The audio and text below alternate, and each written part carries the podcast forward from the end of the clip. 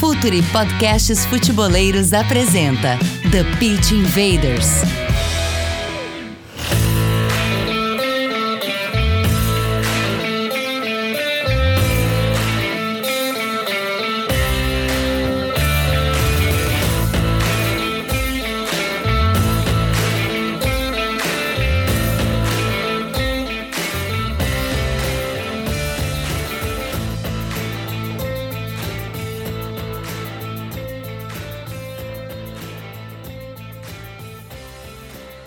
Futeboleiros! Olá, futeboleiras! Futre apresenta The Pitch Invaders, episódio 270. É, chegamos a 270 episódios.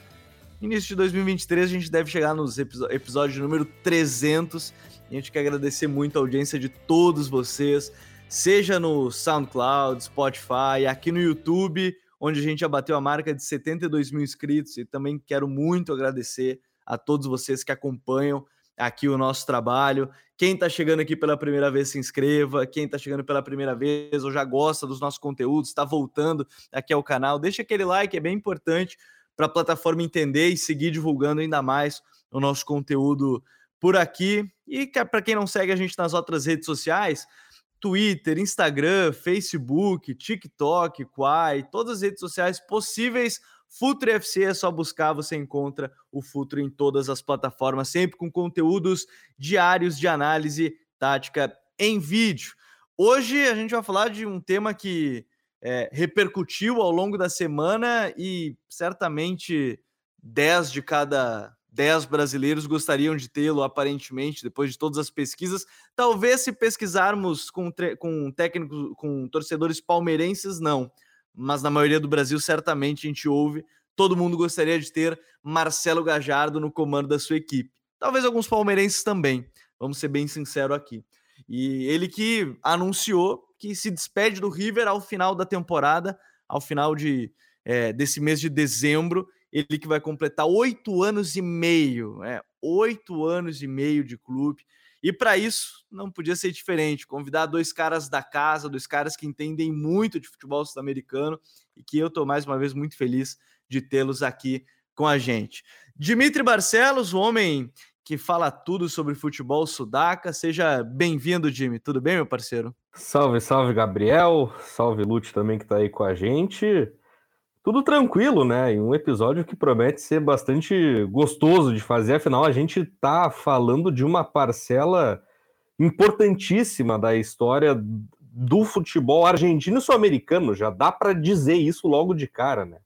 Porque Marcelo Gajardo, com todas as suas conquistas, com a longevidade que teve no River Plate, certamente vai virar estátua no entorno do Monumental de Nunes por conta dessa história toda que teve, não apenas como treinador, mas também como jogador, promete aí uh, ser um episódio bastante bacana, né? Para a gente revisitar muito do que ele fez aí ao longo desses oito anos e meio aí, como tu falou. É, para vocês terem uma ideia, quem está ouvindo esse episódio, o Gajardo, quando assumiu a equipe do River, não tinha nem 40 anos, né? Ele era bem mais jovem. É, ele ainda é jovem, vamos ser sinceros aqui, né, também, até porque ele tem só 46. Ele tinha 38 anos quando ele assumiu o River Plate, já é o técnico mais vencedor da história do clube, e eu estou muito feliz também de ter aqui com a gente, ele que é comentarista dos canais ESPN, comenta muitos jogos de futebol sul-americano também, Lúcio Silveira, Lúcio, seja muito bem-vindo, bom de ter aqui na casa mais uma vez. Tudo bem, Gabi? Aquele abraço, obrigado pelo convite, um abração o Dimitri aí, que essa semana fez aniversário, essa nossa semana de gravações aqui. E, cara, eu, eu pude acompanhar bem, mas bem de perto mesmo esse, esse período, porque ele casou é, quase que de forma é, é, simultânea com o meu trabalho mais direto no futebol sul-americano. É, eu cheguei em Passo Fundo, onde eu moro, e foi aí que a coisa começou a se transformar para mim, em 2013, e logo em 2014 o Gadiardo assumia, era início de era me, início meio de Copa do Mundo aqui no Brasil, inclusive, quando ele foi anunciado lá no River Plate. E, e a partir daí, eu e ele fomos trabalhando juntos. Né? Eu fui acompanhando para e passo aí o seu, o seu tremendo sucesso no River Plate. E não foi nenhuma surpresa a saída dele agora, imaginava até que ela já pudesse ter ocorrido em, há um ano, ou um ano e meio, dois, quem sabe, mas eu julgo que estava na hora também. Né? Eu acho que tudo tem, tem um ciclo, tem um prazo de validade, e, e ainda mais aqui, né, no nosso, nosso futebol, nos nossos mercados aqui, que, que são muito mais pueris do que isso, é, é tudo muito rápido. Ele se transformou num cara, uma longevidade tremenda, de um trabalho exitoso, não tenha dúvida, em todas as áreas, e a gente vai poder falar bastante sobre ele aqui. É, e para quem está ouvindo The Pitch Invaders gosta de entender sobre projetos, sobre trabalhos, o Futuri está lançando o, o, ciclo de palestras totalmente online, a nova indústria do futebol. Entre os convidados está ele que foi diretor de futebol, né, gerente de futebol do Independiente Del Valle, Luiz Rogero, ele vai ser um dos palestrantes. Para quem quiser saber mais, QR Code aqui na tela, o link na descrição né, do episódio, seja no SoundCloud, Spotify ou aqui no YouTube, para você saber mais sobre a nova indústria do futebol, a parceria Futre e Win the Game.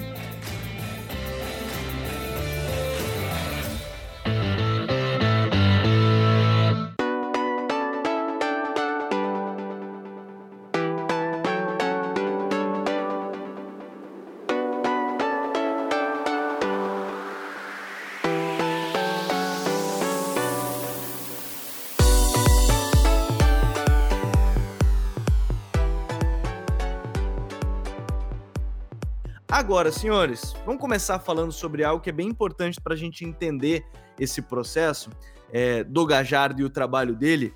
É, para os mais jovens que não lembram, o Gajardo é um dos principais jogadores da história também no futebol argentino. Não, não é só um grande treinador, também é, foi um grandíssimo jogador, ele Munheco Gajardo.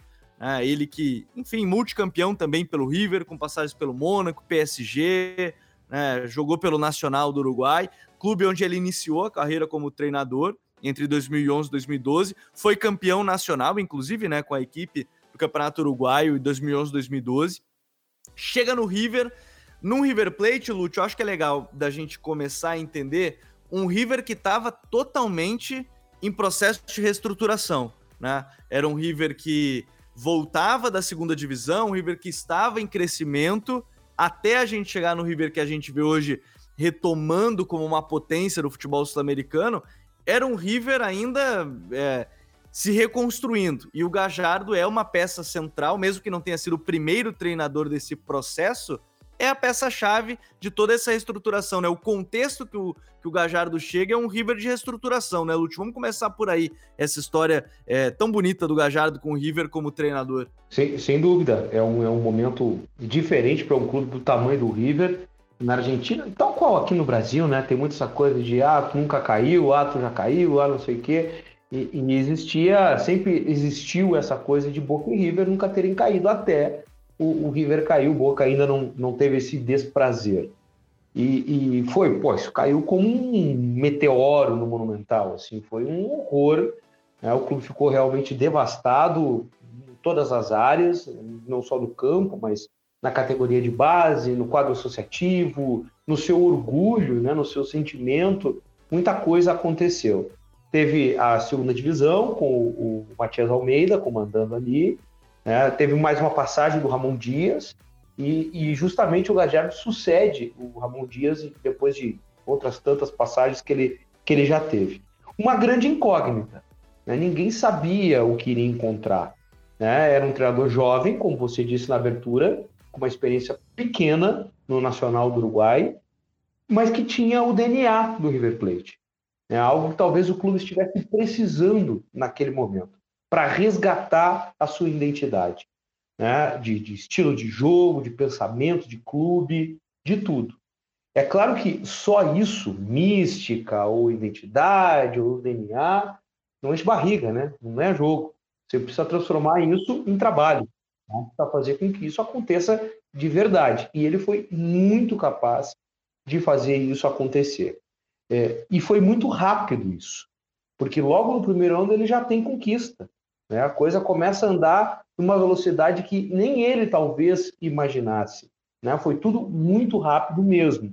E também, é, sempre dá para fazer esses paralelos, tem o outro lado da história, como tem aqui no Rio Grande do Sul, como tem em Minas Gerais, como tem onde existem duas grandes equipes. É, culminou com um momento ruim do Boca. Então, uma coisa ajudou a outra, uma coisa impulsionou a outra. Né? Ele conseguiu trazer um pouco desse sentimento de pertencimento, de orgulho, River Platense, que estava machucado. Né? Ele traz trabalho, traz novidade, né? traz é, é, outras áreas, e a gente vai poder falar mais amplamente, não só no trabalho de campo, mas o que ele fez também no clube como instituição. Né? E ele conta com a sorte né, de ver um Boca patinar, patinar, patinar e não conseguir decolar. É, e isso tem muito a ver, isso tem muito a ver. É, porque hoje, por exemplo, se tu for conversar com um, um torcedor ou jornalista argentino, pouco se fala da Libertadores contra o Tigres. Pouco se fala. Né? Se fala da Libertadores contra o Boca. Né? Porque esse é o peso que tem esse, essa gangorra deles, esse, esse vai e vem deles lá. Então não tem como dissociar, não é simplesmente folclore. Realmente teve uma impulsão na queda do outro. Né? Então tem uma série, um conjunto de fatores muito grande para que esse trabalho fosse de sucesso, para que desembocasse né, no, no trabalho de sucesso, que apesar de ter já conquistas no seu arranque, também não foi simples, também não foi fácil é, porque o River não tinha uma economia saudável, ele não era economicamente saudável, então teve que se buscar alternativas, e, e ele foi muito feliz nessas alternativas. E, e, aí a coisa. Aí depois, quando pegou velocidade, tornou-se impressionante, né? Porque passou a ganhar, ganhar, ganhar, ganhar, ganhar, e ganhar de um jeito muito bom de se ver, de um jeito muito legal de se acompanhar. Não foram vitórias aleatórias, né? O River não ganhou um ano, no outro ano ele deixou de ganhar e não entendeu, e aí não ganhou mais. Não, o River seguiu ganhando.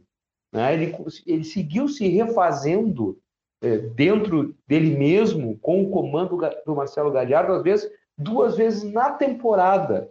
Ele foi dizimado duas ou três vezes na temporada, em meio à temporada, e o Galhardo teve a capacidade de se reinventar. E esse, inclusive, para mim, é o maior mérito. Quando colocavam aquela, aquela questão de qual o maior técnico sul-americano na atualidade, Renato ou, ou Gadiardo, né? porque existia o Grêmio ganhando, River ganhando e tal, dizia, para mim é o Gadiardo.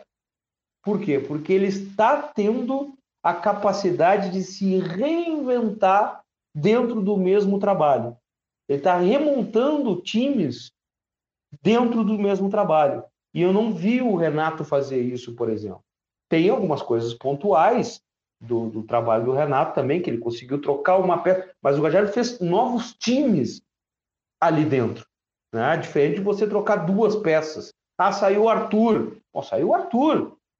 Bota outro. Né? Não, não, saiu o Arthur, o Paulo, o Paulo, o Pedro, o João e o José. Em quase um time.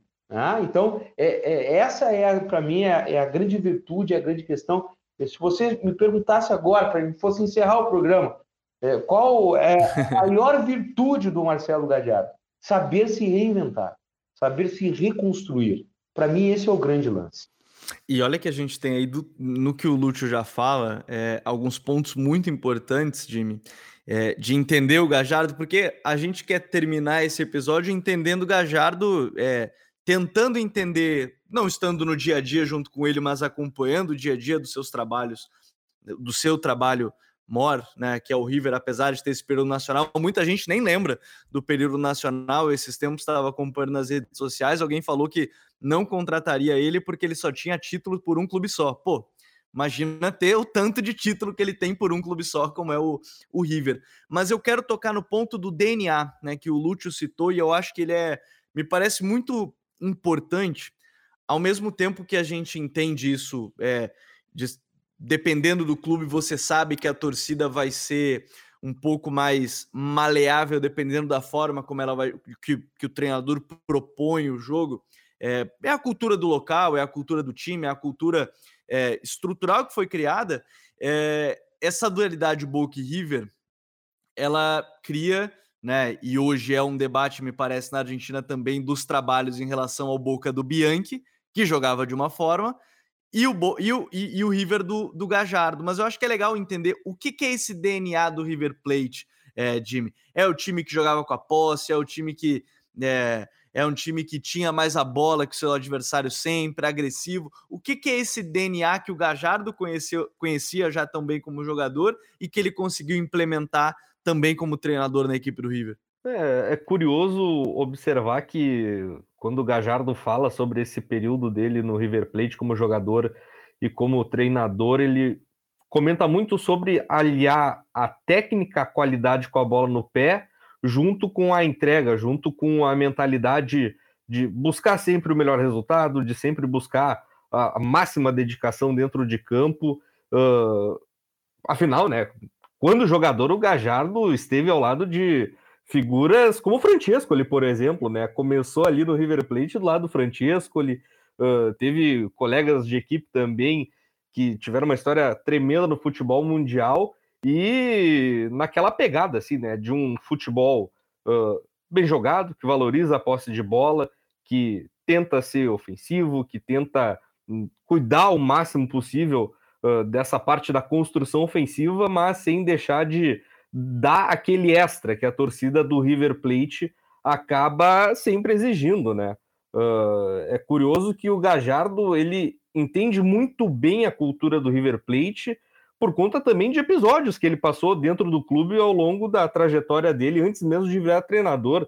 No livro dele, o Gajardo Monumental, né, que ele conta aquela história dele, a primeira parte como jogador e como treinador, ele fala que por vezes dentro do próprio River Plate tu precisa brigar também internamente para tu conseguir entregar o melhor com diretores, com a própria comissão, com os próprios torcedores também. O Gajardo passa por alguns episódios junto com a torcida do River Plate que acabam meio que afastando ele assim da idolatria na época de jogador, mas que ajuda ele a entender o que, que é necessário fazer dentro do River Plate para conseguir uh, trazer essa identidade dentro de campo. E o que a gente vê ao longo de oito anos e meio de Gajardo como treinador foi o River Plate que, apesar de algumas oscilações óbvias, né? Porque tu tem teus momentos de transição em oito anos, é inevitável isso, mas seguindo o padrão, seguindo uma lógica. Gajardo, em nenhum momento, abriu mão dessas convicções que ele tem, em nenhum momento ele abriu mão uh, do estilo de jogo que ele iniciou no River Plate por conta de algum momento de dificuldade. Ele tentou fazer os jogadores renderem dentro daquilo que ele imagina, dentro daquilo que o clube pensa, e é difícil falar em legado nesse momento, porque é uma questão que o tempo vai trazer.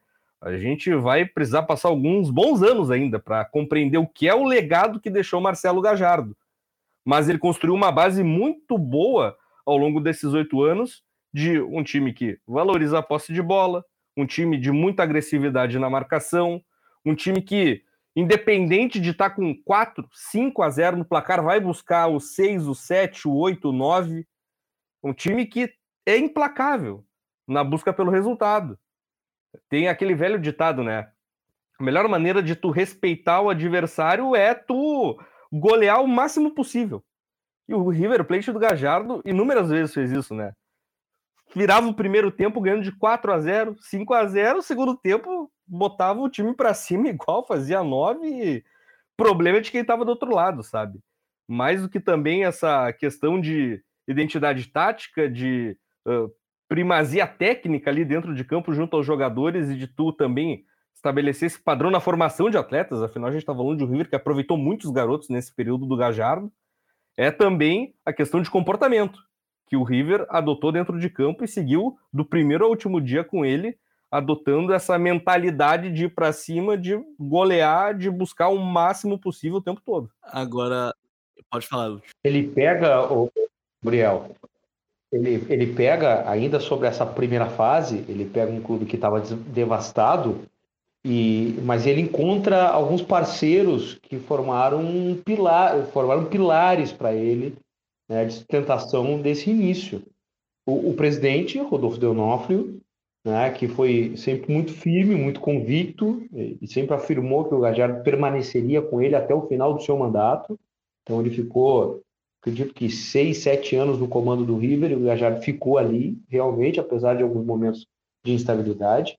Um o Dimitri já citou aqui, que é o Enzo Francescoli, e na, e na despedida do Monumental que ocorreu no final de semana que passou, ele citou no, no, na sua fala, né, no seu discurso de despedida, né, porque ele, ele ainda falou que é, não houve vaidade entre eles, não houve ego entre eles, né, porque o Francesco ele é mais ídolo que o Gadiardo como jogador, né, é, foi mais importante é, do que o Gadiardo como jogador mesmo, não sendo uma cria da casa. E poderia daqui a pouco, não, peraí, não vou trazer um cara como esse daqui, né, porque vai me ofuscar eu como diretor. Não, ao contrário, ele alimentou os desejos, os sonhos, a, deu a estabilidade para que o Gadiardo trabalhasse.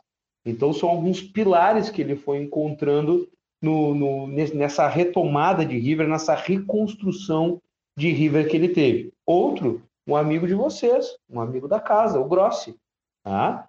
Esse, esse é um cara, é um grande parceiro dessa reconstrução do River. Todas as matérias até, né, Lúcio, é, no, quando o Gustavo Grossi ele sai do River, tratavam ele como o braço direito do Galhardo, né, nesse, nesse processo todo, né? Ele não era o braço direito de campo, esse é o Biscay, né, o Matias Biscay, uhum. é o auxiliar técnico, né, é o, é o confidente do Galhardo, mas o, o, o Grossi é um parceiro de reconstrução de clube, né? Quando a gente fala do DNA do River Plate, quem ajudou a reconstruir ou a recolocar o DNA em ordem é o Grossi também, né? com uma sintonia com o Marcelo Gadiardo. E, e, a, e, a, categoria de base, a canteira do River, ela serviu né, de, de, de é, reservatório de, de, uma um manancial de, de jogadores de reforço que o Gadiardo tentou aproveitar o, o máximo possível. A gente poderia avançar também, por exemplo, para não perder o fio aqui, eu estava até, enquanto o Dimitri falava, eu estava dando uma pesquisada para lembrar o nome correto, da Sandra Rossi, né, que é a psicóloga que fez esse, essa caminhada o tempo todo com ele. E para você reconstruir um clube esfacelado emocionalmente, mentalmente, né, é, é, é, do, do seu, seu, orgulho, você precisa disso também. Né? E o Gadiardo, mesmo sendo é, um ex-jogador, daqui a pouco, ah, o cara não dá mais boleirão, né? Não dá muita bola para essas coisas aí. Nada. Ele botou ela do lado dele, colou, e ela é citada talvez na mesma proporção do que o Grossi, assim, de, da importância que ela teve nesse trabalho de reconstrução da identidade do clube, do amor próprio, do, do pertencimento e tal no River Plate. Então são são alguns pontos assim que a gente, ele é, o, ele é o, é o pico, né? Ele é o topo da pirâmide. É, é o cara que dá entrevista, que aparece, que o torcedor canta quando entra no campo, aquela coisa toda. Mas ele tinha uma comissão técnica, uma comissão multidisciplinar que fez uma, uma, um alicerce muito grande para que ele pudesse tocar o trabalho dele até aqui. O, o staff, às vezes, é, se deixa ainda muito de lado conhecer o staff das pessoas, né? O staff do Gajardo é, e do River nesse período é, era algo muito consolidado, muito sólido. E só para as pessoas terem uma ideia, aí eu até acho que vai terminar o podcast assim que eu terminar de ler todos os títulos que essa comissão ganhou, porque até eu terminar a gente vai longe. Mas vamos lá duas Libertadores da América, né, 2015, 2018, além do vice-campeonato em 2019, uma Copa Sul-Americana em 2014, o ano da chegada dele, três Recopas Sul-Americana, 2015, 16, 19, Campeonato Argentino, que era o único título que ele não tinha conquistado ainda, né, com a equipe do River, agora em 2021, conquistou três Copas da Argentina, 2015, 16, 16, 17, 18, 19, Supercopa da Argentina, 17 e também em 2019, a Suruga Bank em 2015, além de, aí questão do Gajardo, né, que foi três vezes eleito pela, pelo jornal El País melhor treinador da América em 2018, 2019 e 2020, foi eleito pelo jornal El País, e sem contar, né, foi vice-campeão no mundo em 2015, o, o, Bar o Real Madrid não, não deixou né? Não dava para ganhar daquele. Ou melhor, o Barcelona não deixou naquela temporada, né? Não, o Barcelona não deixou o River ganhar naquela temporada, era o trio MSN, né? Teve que enfrentar ainda Lionel Messi, Soares e Neymar naquele, naquele Mundial. Agora, Lúcio, uma coisa legal da gente falar do Gajardo, se a gente está falando dessa estruturação, é o cara, quando ele é jogador, dentro de campo, na maioria das vezes a gente acaba vendo um pouco da personalidade dele. E eu tenho a impressão que se o Gajardo pudesse, ele escalava 11 meio-campistas no time. Se deixassem o Gajardo, não, vou escalar 11 meias, eu vou escalar 11 meias.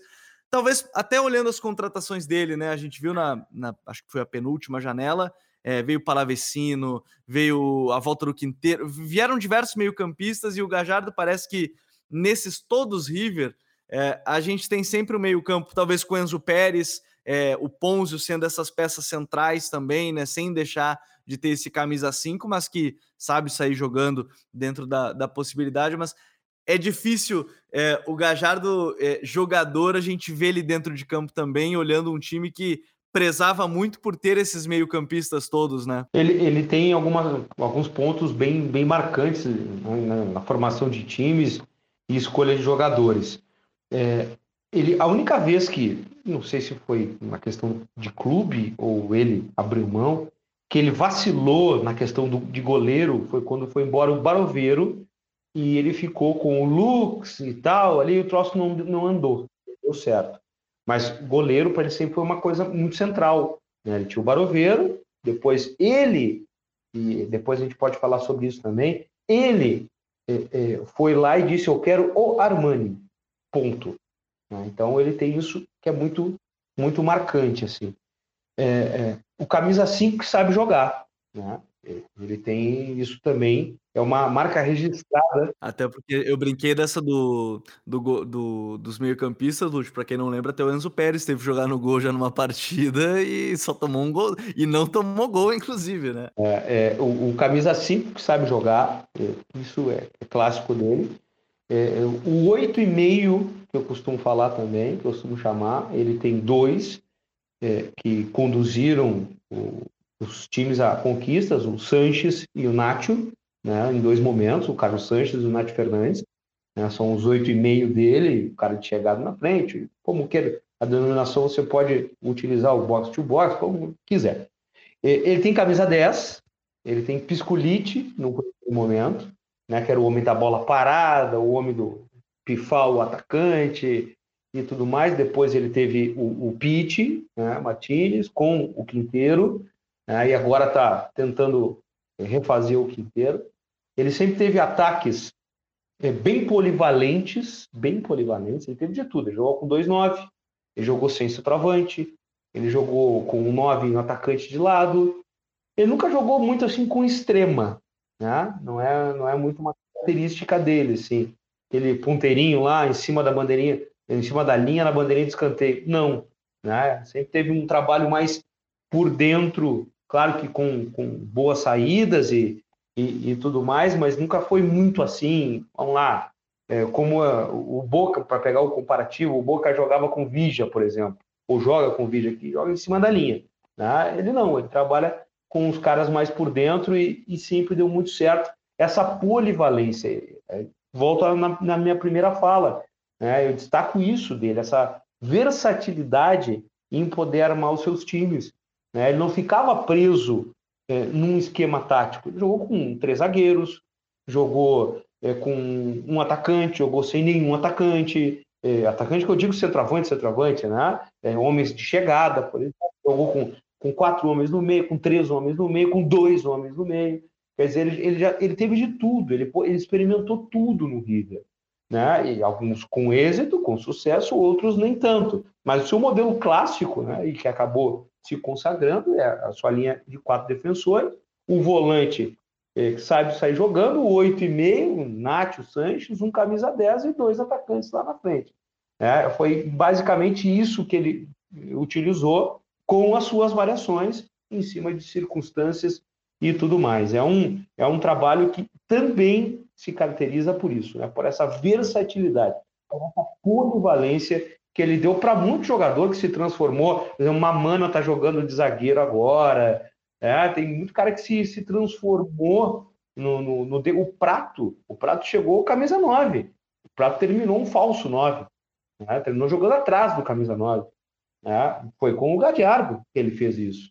E, capacidade dele de entender né, como ele queria, como o treinador queria que ele fosse utilizado, que ele se portasse, mas ele tirou um cara que, pô, fica lá na área cabeceando e tal. Nada. Ele veio jogar, construir a jogada para alguém lá na frente terminar o lance, terminar o, fazendo o gol. Quer dizer, são coisas, são coisas que ele colocou nesse River Plate. É, e isso é muito interessante, Jimmy, porque o próprio esquema também, de novo, eu, eu volto sempre a essa questão da dualidade de modelos, porque o Boca, como o Lute falou, jogava com extremos, sempre jogou na sua história com dois caras de lado. Talvez a exceção seja o grande Boca ali é, do período do Bianchi, que você tem Riquelme por trás do, do Palácios e do, e do Palermo, mas também muito do futebol argentino jogar nesse meio campo de tendo o 10, o enganche, e acho que o Gajardo recorda muito isso de ter esse camisa 10.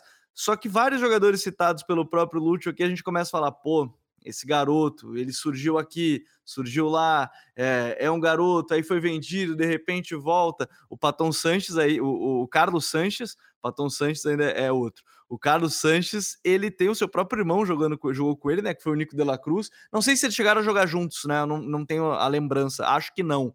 Acho que não. Mas enfim, jogaram no, no mesmo River Plate. É, também, e aí os dois têm esse conhecimento, já falaram um pouquinho sobre isso, mas acho que é legal de, de puxar, é como o Gajardo gosta de trabalhar bastante com a base, né, Jimmy? É um, é um foco dele, talvez pelo clube do momento que ele chegou, de necessidade financeira, mas que depois se tornou um grande projeto né, de formação. É, o River naquele momento que o Gajardo chegou precisava ainda uh, encontrar as próprias pernas para conseguir andar, né? Um time que, como tu bem destacou, né, vinha daquele contexto de rebaixamento, destroçado financeiramente, a própria economia argentina também por si só já não ajuda muito os próprios clubes e a saída invariavelmente era tu acabar confiando na base. O Gajardo sabe muito bem o que é essa realidade, afinal, ele mesmo é um produto da base do River Plate.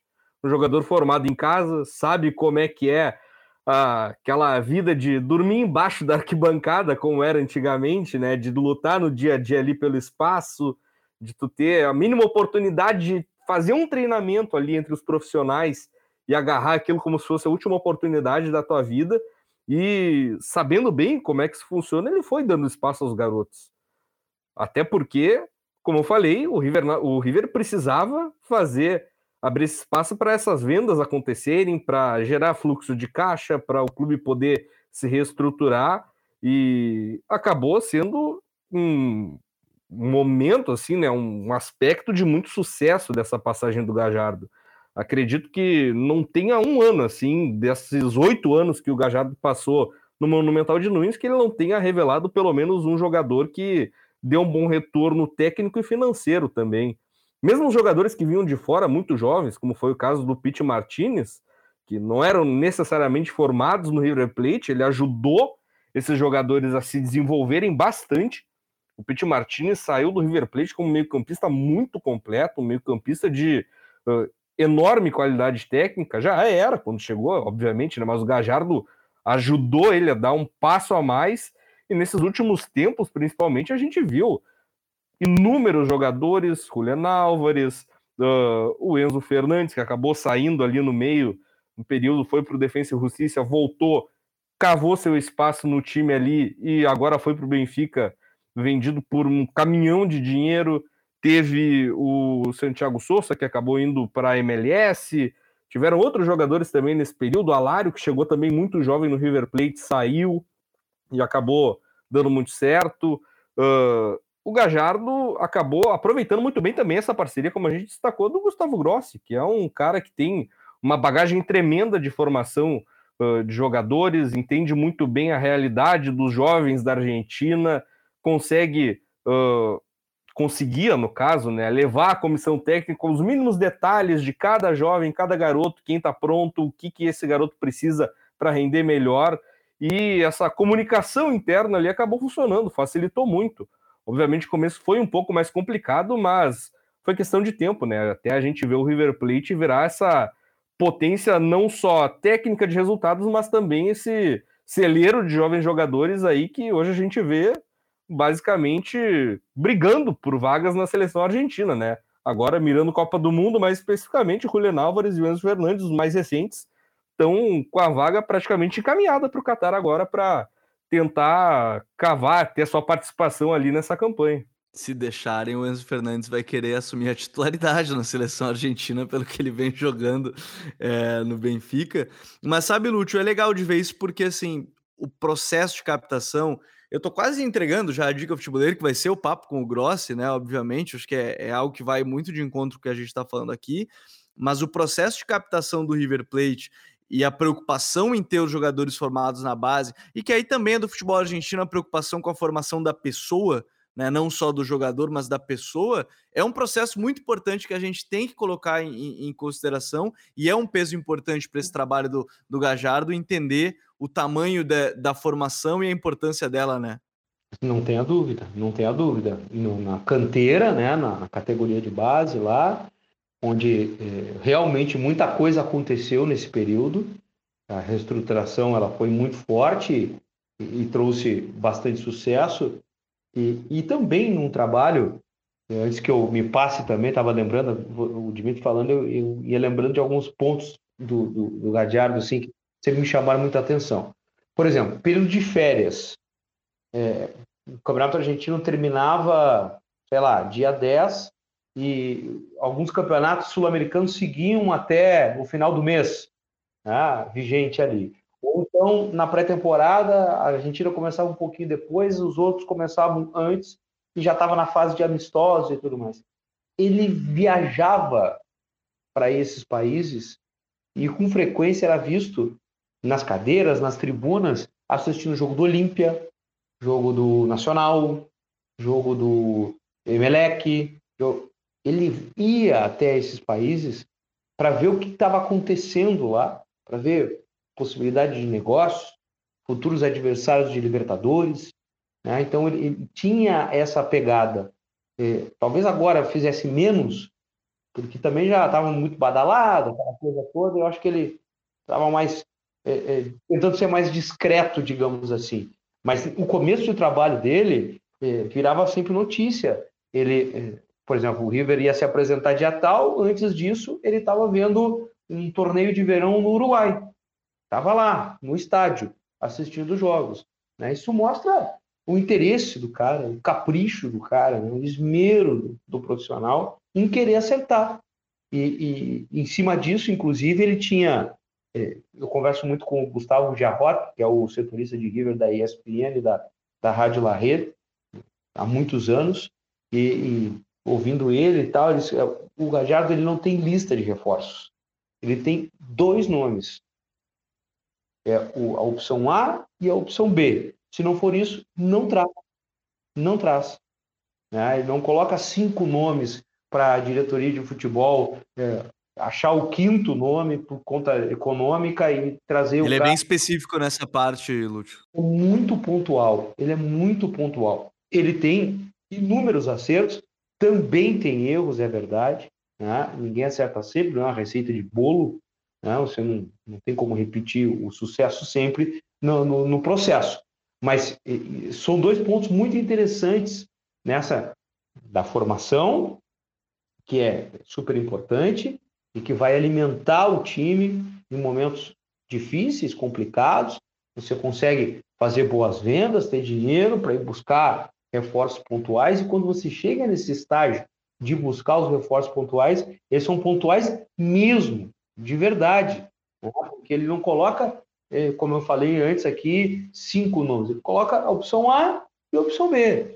Né? E assim que ele trabalhou nesse período todo, né? assim que ele trabalhou nesse período todo. E eu, eu considero isso muito interessante, a questão da captação, da observação, da busca pela, pela diminuição do erro, né, na hora de você ir buscar um reforço, saber conhecer, entender o processo, né, para depois poder trazer o cara e ser o mais assertivo possível. Como eu disse, ele se equivocou em alguns momentos. Alguns nomes acabaram indo e virando, não dando certo. Mas ele, ele fez o caminho, ele percorreu o caminho, ele, ele cumpriu os checks ali para errar menos.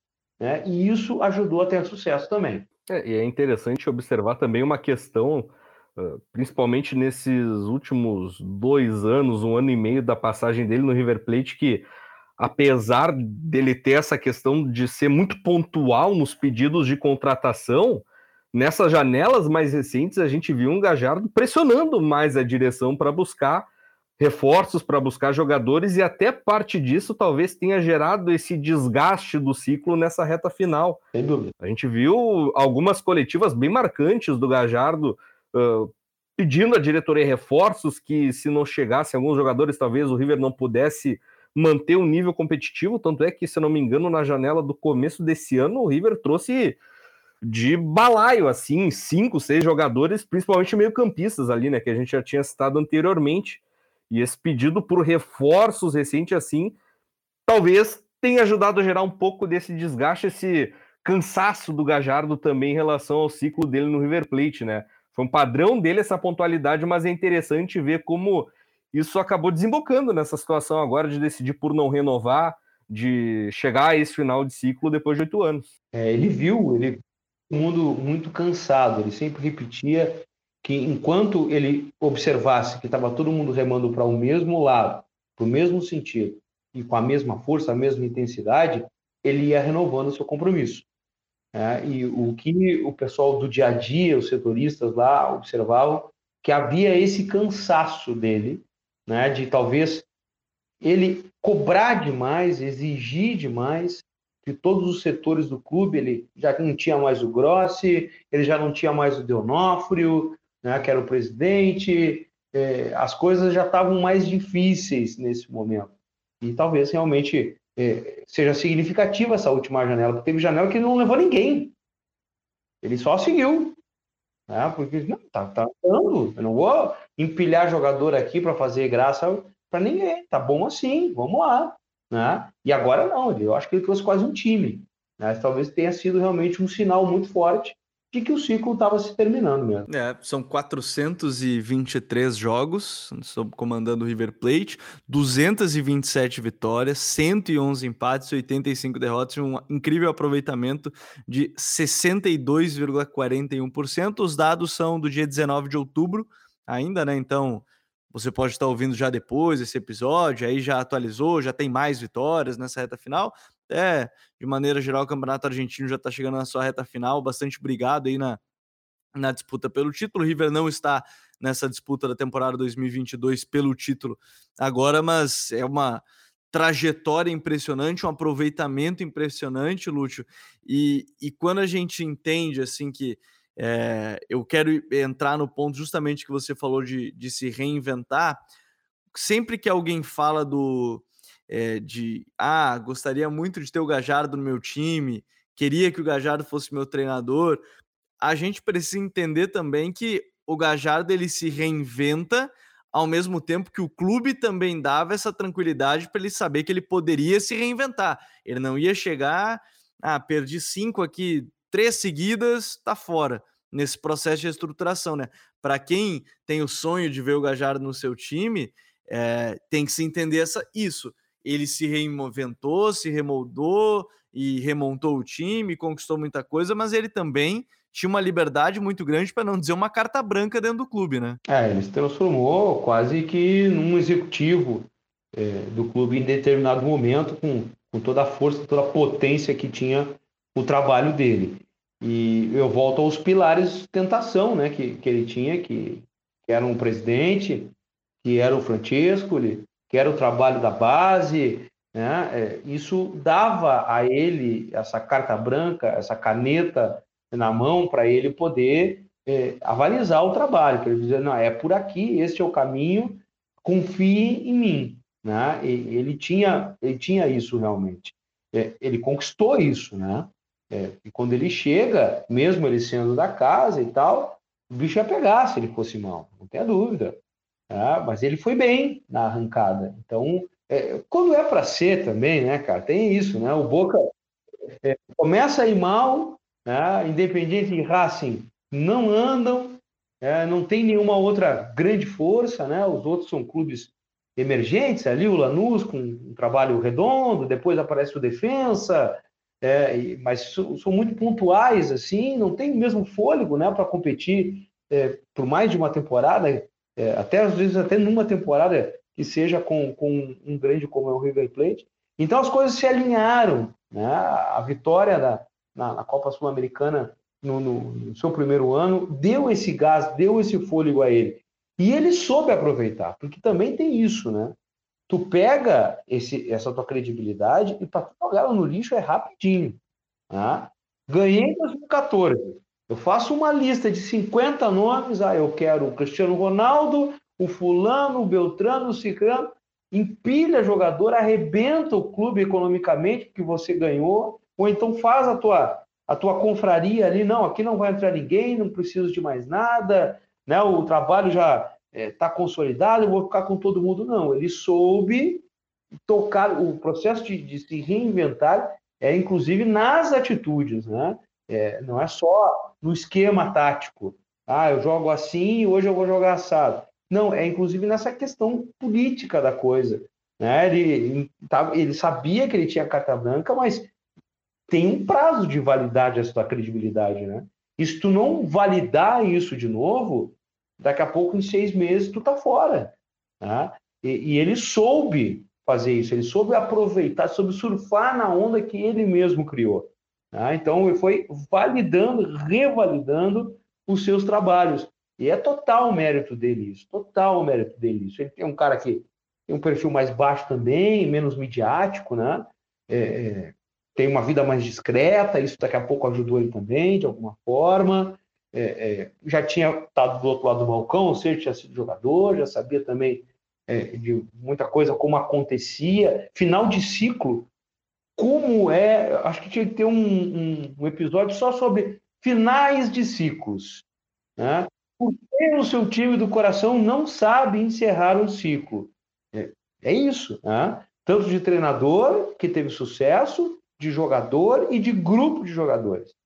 Os caras não sabem a hora de dizer: chega, deu, parou por aqui.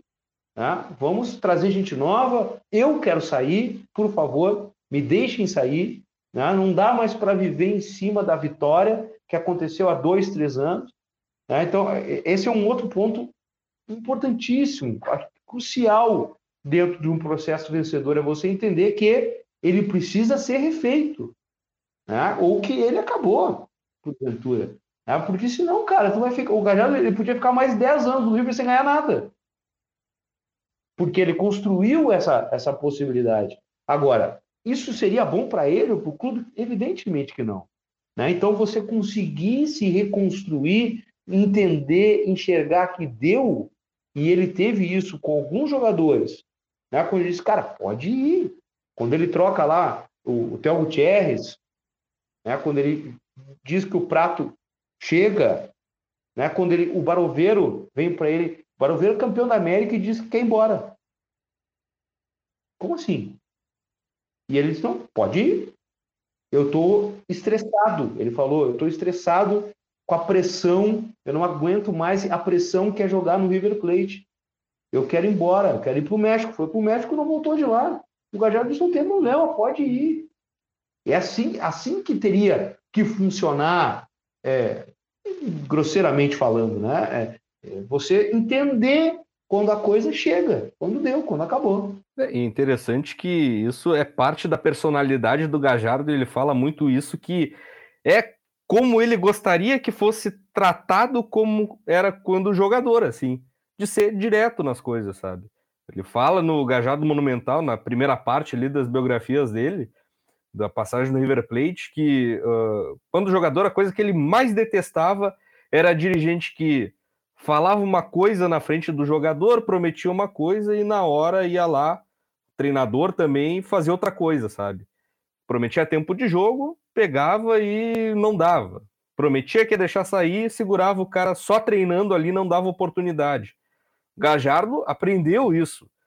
E durante todo o período que ele teve no River Plate, é difícil a gente imaginar de memória, assim, de cabeça, de primeira, uma rusga que ele teve com algum jogador, sabe? Porque é do tratamento direto. E parte dessa questão de oxigenar o vestiário, de manter o ambiente saudável, também por isso. Se ele não quer o jogador ali, ele fala: olha, vou abrir oportunidade para ti buscar novos ares, fulano de tal vai assumir teu lugar, tu não quer ficar, me chama, a gente arranja uma maneira de também tu sair da melhor maneira possível. O vestiário do River Plate foi pouquíssimo problemático ao longo desses oito anos. Isso é um tremendo mérito do Gajardo, né? A gente viu pela carta do Quinteiro, né? A carta do Quinteiro que ele deu, acho que dá um tom disso, Lúcio. Dá, dá. E talvez o, o, a situação mais delicada, as, as situações mais delicadas que ele tenha vivido, eu imagino que qualquer um, para qualquer um seria delicado, foi o momento que alguns ex-jogadores voltaram para encerrar os seus ciclos. O Alessandro foi um, por exemplo.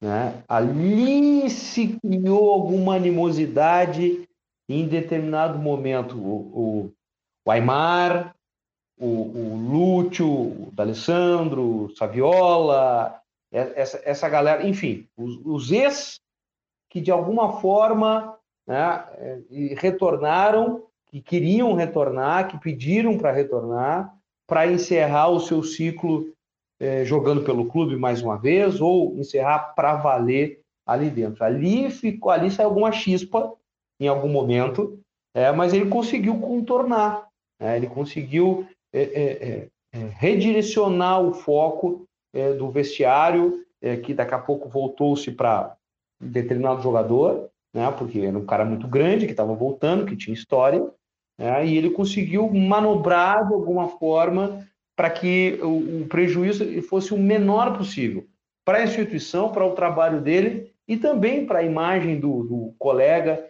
cara até que daqui a pouco tinha sido colega dele também de verdade, né? Ainda dentro de campo. Ali foram momentos mais tensos e acho que são pelo menos uns três, quatro jogadores que tiveram essa experiência aí de voltar e sabe ficar aquela coisa assim, será que tinha que ter voltado? Não sei se o Gadiardo quer isso aí, né? Ficou uma coisa meio assim meio esquisita, ficou no ar uma situação. Mas via de regra, como falou o Dmitry, ele conseguiu manter, não hermeticamente fechado, mas é, é, bem, bem, bem centralizado mesmo as coisas lá dentro. Teve problema? Óbvio que tem, né?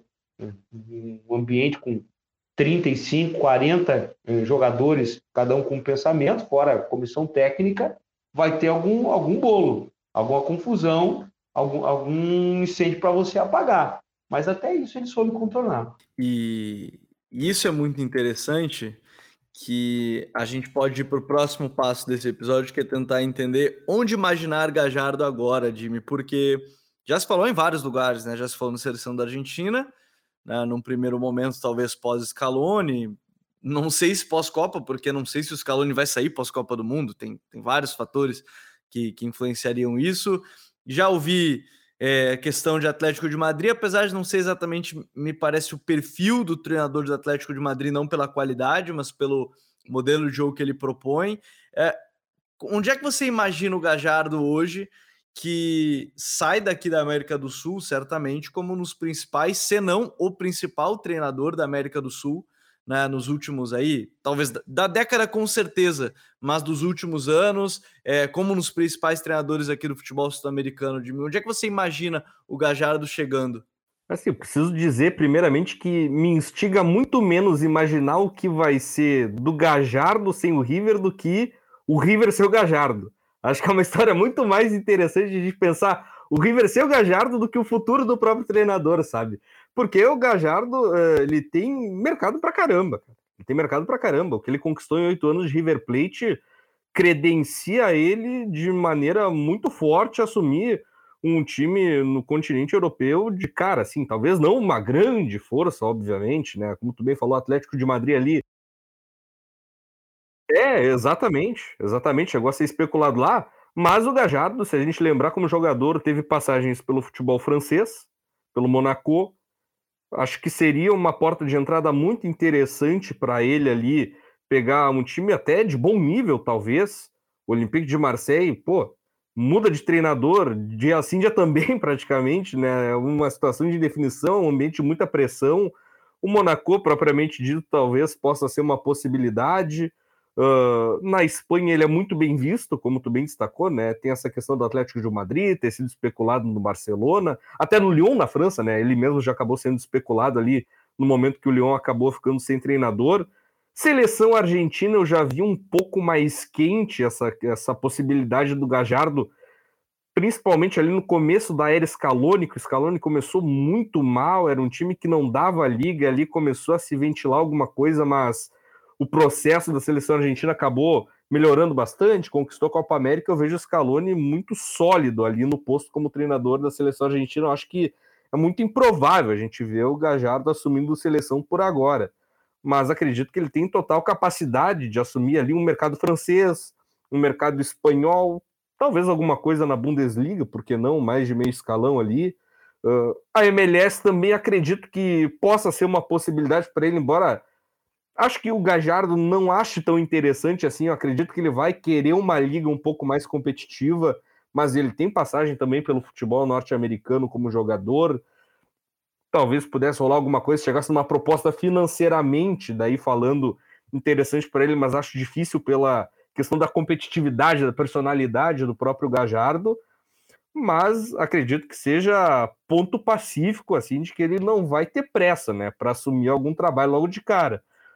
A temporada europeia já está em curso, obviamente que vão acontecer mudanças de treinador, mas acredito que o Gajardo vai preferir pegar um trabalho do zero na janela de meio de ano em 2023, de poder montar o time da maneira que ele prefira, estudando um pouco mais. Ele também está com essa questão de querer muito, né, acompanhar a Copa do Mundo no Catar, entender um pouco de tendências que a Copa pode lançar para talvez aprimorar algo no seu trabalho. Acho que o Gajardo não vai ter pressa nenhuma, pelo menos agora nos próximos seis, sete meses, em assumir um time. Mas pensando ali para metade de 2023, o futebol francês e espanhol talvez sejam as possibilidades mais interessantes para o Gajardo. Você falou muito em questão de ah, um time brasileiro buscar o Gajardo, mas acho praticamente inviável, cara, inviável. Acho que o destino dele realmente tá mais lá para cima no mapa. Ele nunca, ele nunca negou, ao contrário, ele sempre deixou muito claro, né, que o desejo dele, o sonho dele era trabalhar no futebol europeu. É, nesse momento não se falava mais muito nisso, mas ali quando ele começou a ganhar, 2015, ganhar, eu digo Libertadores, porque já havia ganhado a Sul-Americana antes, né, já começavam os questionamentos, não se imaginava que o ciclo fosse durar tanto tempo, né, mais de oito anos. E, e, ele, ele falou abertamente em algumas entrevistas que ele tinha sim o desejo de trabalhar no futebol europeu. Ele vai é, fazer uma pausa de seis meses, o que ele, ele passou, para tratar de questões familiares também, né? Na Argentina, em determinado momento, ele virou pauta por, pela separação que ele teve da, da sua esposa, né? com filho pequeno e tal. Então, é, é, isso também desgasta, né? Que é a tua vida pessoal, que está lá na capa da revista, na capa do, do jornal, do, do site de fofoca, né? Do programa de televisão à tarde lá, que é a mesma coisa que aqui em alguns canais. O cara, o cara foi visto jantando com a fulana, não sei onde e tal. Então, isso acabou que, que desgastou o cara também, né? E então ele quer fazer essa, essa pausa, né? Essa desintoxicada até do próprio noticiário, né? Deixar de ser manchete, pelo menos um tempo, poder tomar um café com uma amiga, se for o caso, né? Sem virar escândalo. Vai ser manchete. Vai ser manchete só por aí, por especulação de clube, né? É, e ele quer, ele quer fazer essa pausa aí. E, e eu vejo também esses mercados que o Dimitri falou aí como possibilidades para ele. E, e, já aproveito para colocar aqui com vocês, não sei se tu ia me perguntar ou ia perguntar para a gente sobre o, e o Dimitri deixou o gancho, a questão do futuro do River, né? O que, que o River quer para ele? O River quer a manutenção do DNA. Sim. Tanto é que os nomes especulados são Demichelis, Aymar, Gareca, né? Todos os caras que passaram, o Demichelis e o Aymar formados ali, o Gareca passou no River Plate. Crespo também. Crespo né? foi especulado. É, são, são nomes assim, hoje, que os setores apontam que o Demichelis seria o favorito né, nesse momento. Ele trabalha no Bayern B, né, lá na Alemanha. Estaria disposto a deixar a Alemanha depois de quase duas décadas, deixar a Europa depois de quase duas décadas, para poder assumir um trabalho efetivo no River Plate, o Aymar parece consultado, teria dito não, que não se julga é, capaz nesse momento, ou que não seria o seu momento, seguiria na comissão técnica do Scaloni. É, se falou de Bielsa essa semana, que diz que não, né, que quer seguir na Europa. e, e, e que no, na Argentina só trabalharia, só trabalharia no News. Né? Então são algumas possibilidades. Não jogaria contra o clube que tem o estádio do seu nome, né? Essa história é muito boa, né, Lúcio? É Bielsa, né? É bem, bem cara de, de Bielsa mesmo. E, e, enfim, né? então vem aí um, um, uma dança das cadeiras bem interessante, sem dúvida alguma. É, e uma última pincelada, só assim, falando do momento do River Plate uh, em relação à saída do Gajardo. Uh, não é a primeira vez assim que é especulada a saída dele, né? Questão de fim de ciclo. Ali em 2016, 17, essa questão também esteve muito forte ali no momento que o River estava vivendo um momento de transição. 2020 também chegou a se ventilar alguma coisa, mas desses oito anos de Gajardo talvez seja o momento mais sensível do River para ele deixar o clube. Porque, como a gente bem destacou ao longo do episódio, ele era um cara que tinha um poder muito forte ali dentro, né? De ser um manager, sabe? De poder gerir questão de contratação, de decidir muito a base do time.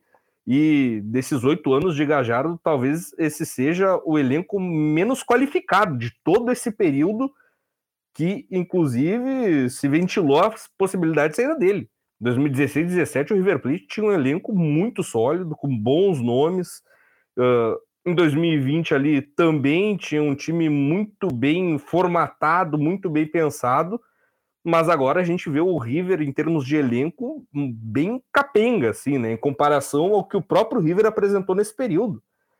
É um time que está vivendo uma transição de lideranças também ali, com Ponzi, com Casco, deixando praticamente, né, chegando no fim de ciclo, jogadores que chegaram e talvez não deram o melhor retorno possível, com Ezequiel Barco oscilando bastante, com o Solari que chegou do Colo-Colo também ainda engatinhando muito, o River procurando ainda um atacante de melhor confiança. O Borja faz seus gols ali, mas não é aquele cara que vai assumir a responsabilidade.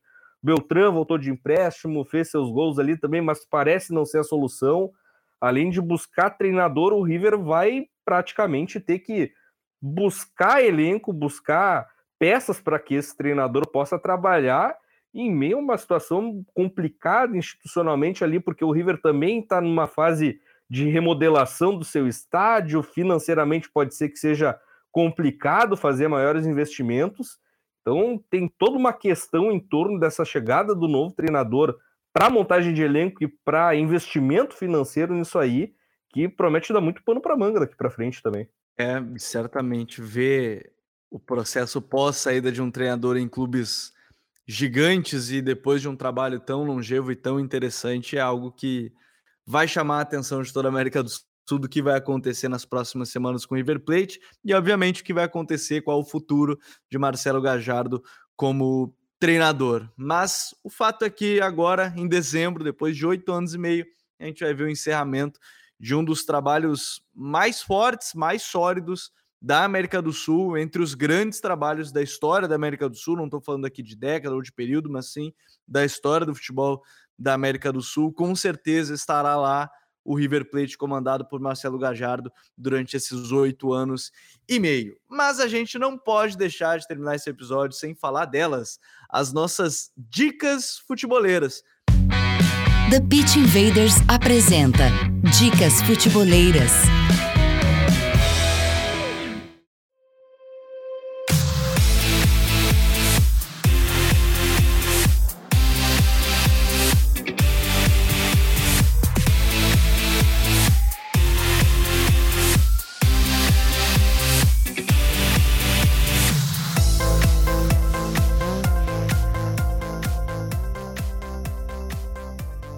Minha dica futeboleira, a gente citou o nome dele em vários momentos aqui nesse episódio e não poderia ser outra.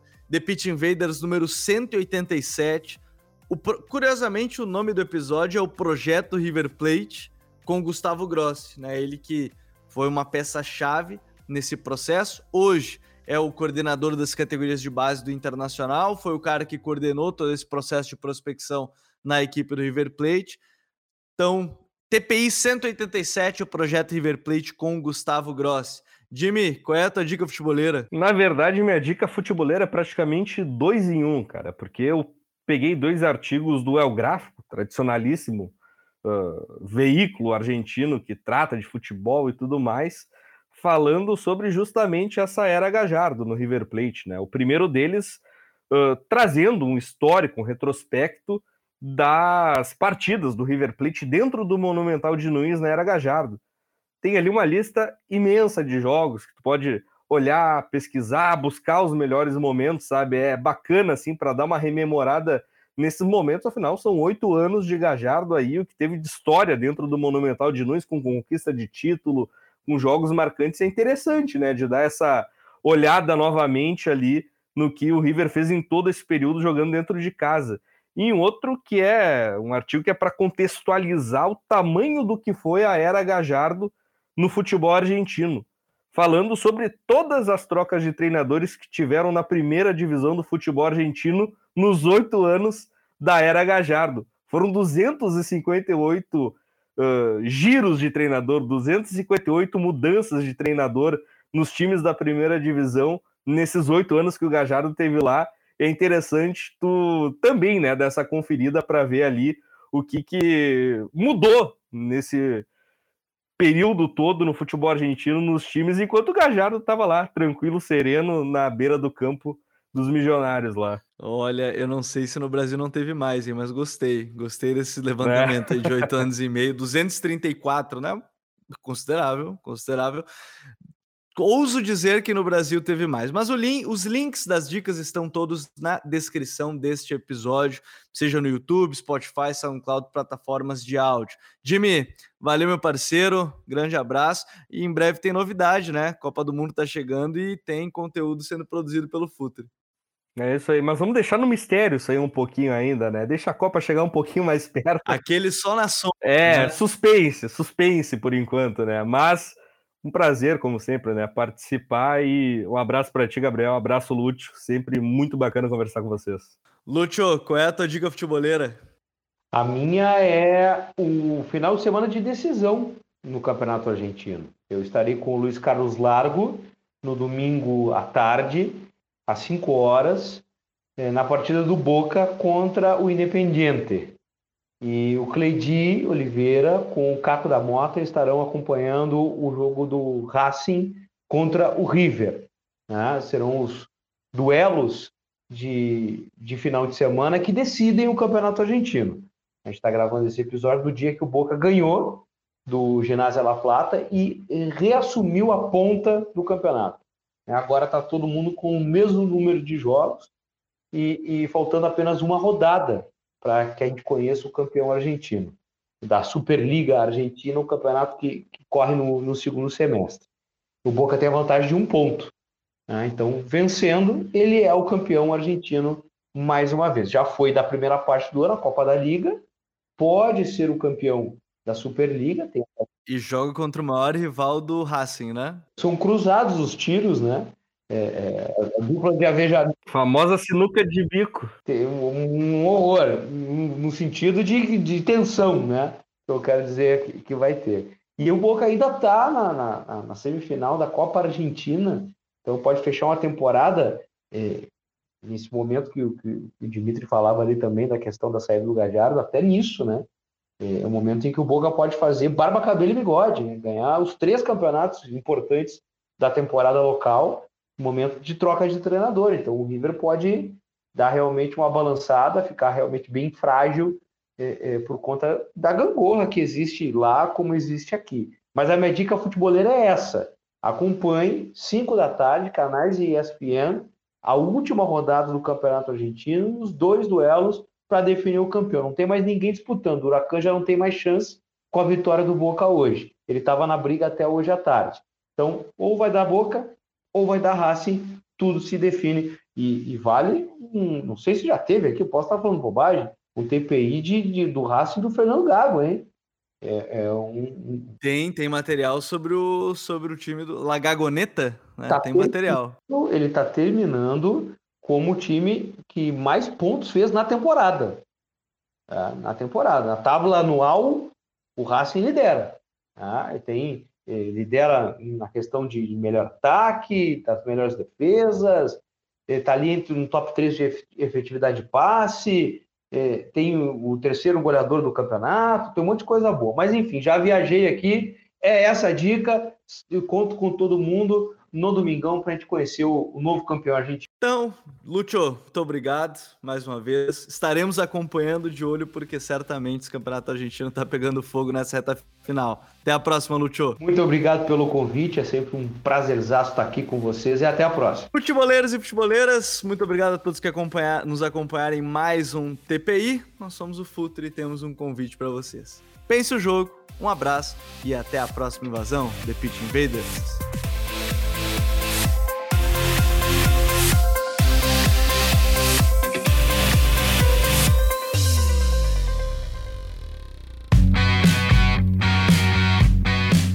Futuri apresentou The Pitch Invaders.